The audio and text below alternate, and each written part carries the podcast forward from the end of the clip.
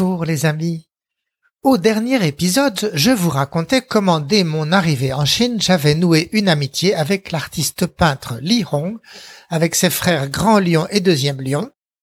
Avec leur accord, leurs parents étaient devenus un peu les nôtres à titre symbolique, Brigitte et moi ayant commencé à les appeler Papa et Mama. Entre nos familles, au fil des ans, une amitié fusionnelle s'était développée, qui nous avait permis de rompre notre isolement vis-à-vis du monde extérieur, ce qui était le danger numéro un pour l'immense majorité des expatriés. Ce cloisonnement est un résultat de la grande muraille linguistique, des vieux préjugés mutuels entre occidentaux et chinois, et de la volonté sournoise d'un État parti anxieux d'éviter à son peuple la pollution spirituelle des pays où l'on vote et où l'on commente au bistrot les performances du gouvernement. J'étais donc ami avec les enfants de cette famille, mais aussi bon copain avec le père, petit sexagénaire à la panse replète et au crâne chauve, aussi simple qu'affable et d'éternelle bonne humeur, souvent habillé sans grand style d'un pantalon de survêtement et d'un maillot de corps. Un jour de juin 1995, Papa m'invita mystérieusement à venir visiter un site en lointaine banlieue tout en me recommandant de bien garder le secret envers ses enfants. À une trentaine de kilomètres de Pékin, nous arrivâmes à l'entrée d'une médiocre bourgade devant une grande halle de briques. Quoique de construction récente, elle rendait l'impression de précarité et de petits moyens. Derrière le portail que nous ouvrit un gardien débraillé, nous fûmes accueillis par un concert vociférant d'aboiements de molosses de belle taille qui tiraient sur leurs chaînes. La nuit, m'expliqua pas à pas, ils étaient lâchés dans l'enceinte, prêts à déchirer vif tout intrus assez fou pour venir s'aventurer ici. À l'intérieur, sous des néons, s'offrit à mon regard une usine textile vrombissant sous la chaleur torride. Cette entreprise, Papa venait de la lancer avec une poignée de compagnons d'armes pour passer le temps. Ruisselante de sueur sous la chaleur réverbérée par le toit en fibrociment ondulé, trois cents petites paysannes marquaient à la craie des pièces d'étoffe, les découpaient et fourraient de duvet, puis les assemblaient au moyen de grosses machines à coudre japonaises de troisième main, assez efficaces pour produire ces anoraks noirs qui s'empilaient en tas à même le sol. D'autres ateliers les étiquetaient et contrôlaient sommairement avant de les plier et disposer dans leurs emballages de carton. Certes, le look n'était pas à la dernière mode et les manches un peu longues, mais pas à pas m'assura que les clients de l'ancien bloc de l'Est se bousculaient au portillon, même les Russes, vu le prix défiant toute concurrence. Et s'ils voulaient préserver sur cette affaire le secret, c'est qu'elle devait servir un jour de pécule à ses enfants et leur assurer un pactole pour leurs vieux jours. Sortant de l'usine et retraversant la cour à distance respectueuse de la meute de dogues enchaînés, je fis le rapprochement de cette usine avec l'action à laquelle avait voulu m'associer Deuxième Lion trois mois plus tôt, ce bar de la rue Sanlitun qu'il voulait ouvrir avec moi. Tout bien considéré, l'objectif était le même. Deuxième Lion, comme pas à pas, ambitionnait d'assurer l'avenir de leurs proches, de les tirer hors du besoin au bénéfice de ces années dorées de croissance miraculeuse. Et soudain m'apparut gravé en filigrane dans le ciel de Pékin un double petit secret sur la manière chinoise de fonctionner.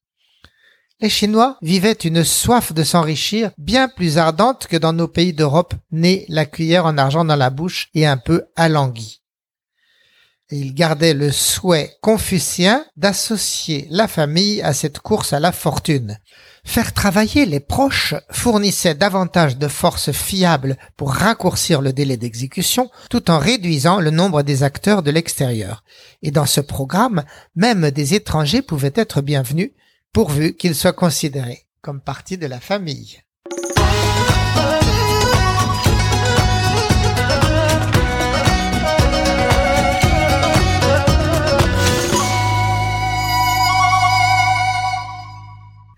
Un soir de mars 1996, Deuxième Lion m'appela pour m'inviter à un concert de jazz. La salle qu'il m'indiqua m'impressionna car elle était une des plus grandes de la capitale, d'ordinaire utilisée pour des événements de prestige. Imprimée en quadrichromie et avec logo, l'invitation évoquait un événement de première catégorie. Intitulé Festival de jazz de Pékin, il revendiquait un rôle de symbole de la mondialisation de Pékin sous l'angle de la culture. Le grand soir, à l'entrée, l'on me tamponna la paume de la main à l'encre sympathique visible uniquement sous ultraviolet. À l'intérieur de l'immense salle m'attendait une scène bardée de projecteurs multicolores, tandis que les haut-parleurs et woofers déversaient à rythme échevelé leur cadence de basse et leur stridence, mettant en transe un public jeune et survolté en t-shirt et blue jean. Dans un coin obscur, je rencontrais Tsui Tien, le chanteur chinois le plus célèbre de sa génération. Mal aimé du régime depuis les événements de Tiananmen en 89, ce rocker était alors interdit de scène. Sa présence ici me confirmait que le gratin national du rock était bien présent à ce festival d'où s'exhalaient, en parallèle des solos de guitare, les odeurs fauves des cigarettes au hashish. Et c'était mon ami Deuxième Lion qui était la tête de tout cet événement. Décidément, le cadet de la famille démarrait bien dans la carrière sous les auspices du parti. Deuxième Lion me l'expliqua avec enthousiasme. Ce festival devait en peu d'années se hisser au premier rang d'Asie et peut-être même faire référence mondiale. Si les groupes américains étaient au rendez-vous et si les groupes locaux, grâce à son festival, parvenaient à se faire reconnaître et inviter sur d'autres continents. En tout cas, la foule qui se pressait dans les halles et celle faisant la queue à l'extérieur témoignaient d'une passion naissante, d'un succès potentiel prometteur pour ce rendez-vous de subculture. Hélas, comme souvent en Chine, il y avait loin de la coupe aux lèvres. Dès cette année 1996, le régime se méfiait du jazz comme des festivals de littérature, de cinéma et de tout ce qui rassemblait la jeunesse chinoise pour lui faire oublier le joug des fidélités obligatoires. Trois ans plus tard, en 1999, le festival de jazz de Pékin fut annulé pour ne plus réapparaître, sauf sous forme sporadique, au gré de l'humeur des dirigeants. La première carrière de deuxième lion se terminait en cul-de-sac. En 1998, depuis quelques mois, je voyais à la maison, près de Deuxième Lion, une jeune femme rondelette, silencieuse et toujours souriante, comme en attente de quelque chose. Le jeune homme nous l'avait présentée comme une amie. Et puis un jour de printemps, d'un sourire radieux, Deuxième Lion m'annonça la grande nouvelle, cette fois ça y était, il se mariait. La fête étant pour le 2 octobre, cela nous laissait le temps de réfléchir à un cadeau approprié, original, pour la vie, et surtout qui donne de la face. Nous le savions bien, amitié ou pas, mariage ou pas, la face était l'essentiel et nous n'avions pas le droit à l'erreur. Cet été-là, en France, après avoir longuement délibéré, nous achetâmes une pierrade, machine embellie par son marbre de cuisson qui n'existait pas en Chine et qui permettrait de se mitonner ainsi que pour les amis une infinité de plats festifs de viande, légumes, fruits de mer ou poissons marinés. C'était en plus un article en vogue en Europe, esthétique et d'entretien facile. Nous doutons bien que le jour crucial deuxième lion n'aurait pas loisir d'examiner notre fraude, nous vîmes avec les enfants un soir le lui porter. Avec Brigitte, je tendis à notre ami le cadeau dans son carton dans un papier écarlate selon la tradition. Deuxième lion prit l'objet en lui jetant un regard fugace presque distrait, et puis fit avec lui un genre de passe de rugby à sa mère qui le fit disparaître dans une chambre sans l'ouvrir. Durant l'intervalle, la famille entière observait la scène avec un air d'impassibilité, comme pour dire c'est pas grave face à quelqu'un qui se serait oublié. Brigitte et moi restâmes un peu interdits, mais bon, on était entre copains, Grand Lion avait pris comme très souvent notre petite fille de sept ans sur ses épaules, un dîner était prêt, on passa à autre chose et on n'y pensa plus.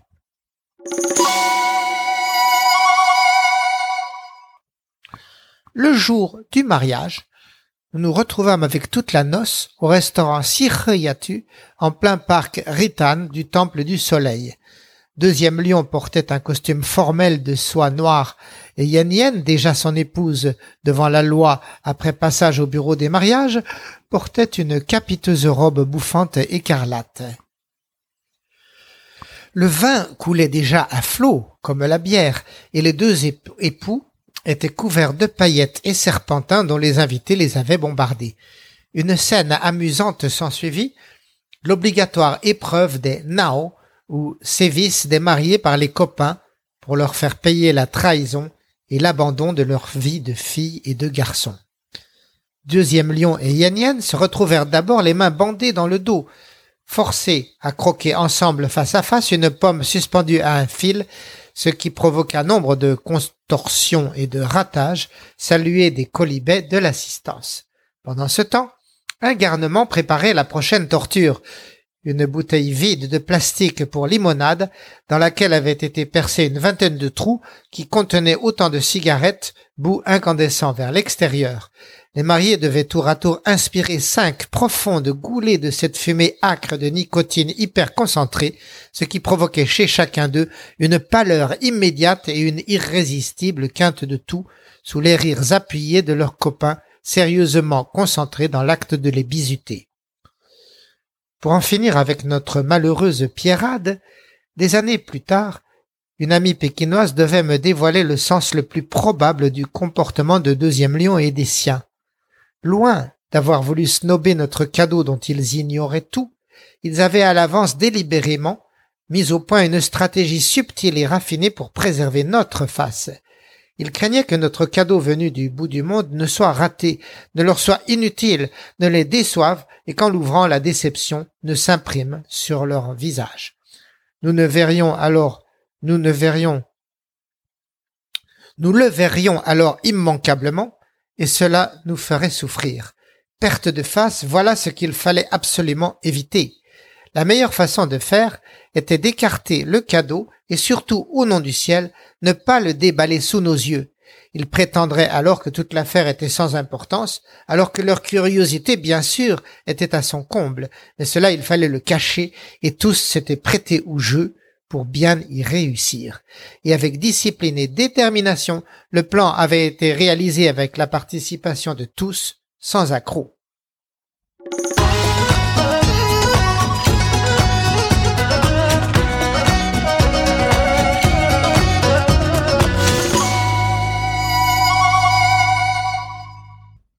Au printemps 99, Papa me proposa une activité originale. Il faut savoir qu'en Chine, la gériatrie et les soins du troisième âge sont très en retard. Aussi, pour prolonger leur vie, les vieillards s'arrangent par eux-mêmes pour se doter d'activités donnant un sens à leur existence. Fuyant leur logis exigu, ils se retrouvent dans les parcs pour garder les petits-enfants, faire la musique avec des instruments traditionnels en accompagnement d'airs d'opéra chinois, ou calligraphier des idéogrammes sur le pavé à l'aide de pinceaux effilés au bout de très longs manches utilisant de l'eau en guise d'encre. Ce jour-là, Papa me proposa de nous mettre tous deux à la gymnastique du Falun Gong, une activité qui depuis peu d'années faisait fureur. Un certain Li Hongzhi, ancien tambourin dans l'armée populaire, avait lancé six ans plus tôt cette activité dite de la roue de la loi, de gymnastique très utile pour le troisième âge et qui remettait au goût du jour des références culturelles remontées du fond des âges. À ce titre, ce mouvement national populiste plaisait autant au gouvernement qu'au peuple. Foin du yoga indien, du pilate allemand, le Falun Gong. Il ignorait aussi les forces surnaturelles du Qi, l'énergie méridienne. Il proposait aussi une guidance morale néo-confucienne et rejetait bien des choses dérangeantes du XXe siècle, telles la pharmacopée occidentale. Bref, ce Falun Gong antique et ultramoderne à la fois, revisité, était confortable, réconfortant et bien de chez nous. Ainsi, ce jour-là, puis tous les jours, Papa m'emmena au parc pour me montrer les suites de mouvements du Falun Gong. La discipline était à vrai dire envoûtante. Ces enchaînements me faisaient capter l'énergie des méridiens, la faire circuler à travers mes bras et mes mains, me donnant un sentiment de puissance presque palpable, comme un courant électrique maîtrisé par la force de l'esprit et des membres. C'était d'ailleurs en raison de guérisons extraordinaires du Falun Gong que ce mouvement avait connu cette fièvre d'engouement. J'avais demandé à papa de m'enseigner aussi la théorie, mais il avait refusé et je n'avais pas insisté. La vérité est qu'il souhaitait nous protéger tous deux en évitant de m'initier à cette théologie qui sentait un peu le soufre. Il y était question d'un Dieu vivant, Li Hongzhe en personne, capable de percer les pensées des fidèles et de se dédoubler et transplanter partout à la fois par don d'ubiquité. C'était donc une vraie secte que le parti avait réchauffée en son sein sans se rendre compte du danger. En juillet 99, elle revendiquait pas moins de 100 millions de fidèles et se fritait régulièrement avec le PC. Un beau jour, le Falun Gong avait appelé ses membres de tout le pays à converger vers Pékin. Même le ministère de la Sécurité publique, complice, avait laissé ces gens monter gratuitement dans le train par dizaines de milliers. Une fois dans la capitale, ils avaient fait la chaîne autour du siège du gouvernement à Zhongnanhai, chantant des slogans appelant le pouvoir à retrouver la vertu. Jiang Zemin, le président, avait senti passer le vent du boulet et il se réveillait partagé entre terreur et fureur. Le jour même, le Falun Gong fut déclaré ennemi public numéro un et ses dirigeants commencèrent à se voir arrêtés par milliers, torturés voire exécuté. Après cela, nos séances de gymnastique à Papa et moi prirent fin immédiatement. Curieusement, Papa fut épargné par la traque policière, sans doute égard à son passé révolutionnaire. J'échappais moi-même à toute convocation, j'ignore encore pourquoi. Mais autant vous dire que dans la famille, le terme même de Falun Gong ne fut plus jamais prononcé.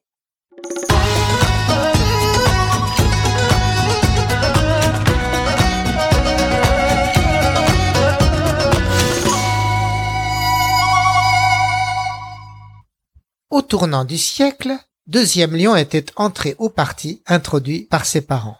Mais pour ce faire, il avait dû s'astreindre à plusieurs années de préparation, incluant d'innombrables rédactions de lettres de motivation et de séances de formation au socialisme, entrecoupées de séances de plantation d'arbres dans des mondes désertiques et de séances d'autocritique. À partir de ce moment, nos relations commencèrent à se distendre. Chaque week-end, il partait faire un genre de retraite dans un centre de formation à Miyun à 100 km au nord de Pékin, dans le décor idyllique du lac artificiel alimentant la ville en eau potable. De ces réunions, il n'avait le droit de rien dire.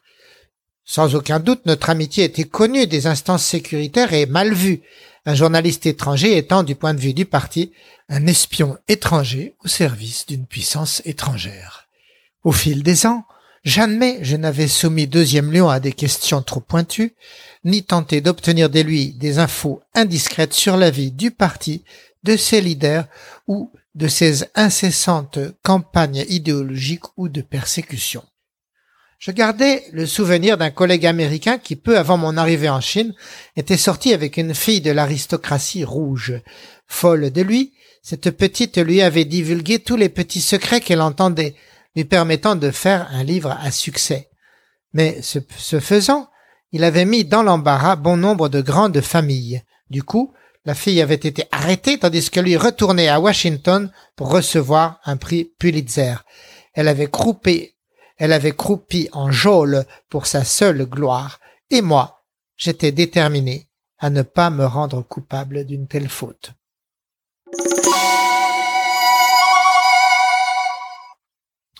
Dès lors, de 2000 à 2006, on ne se vit plus, Deuxième Lion et moi.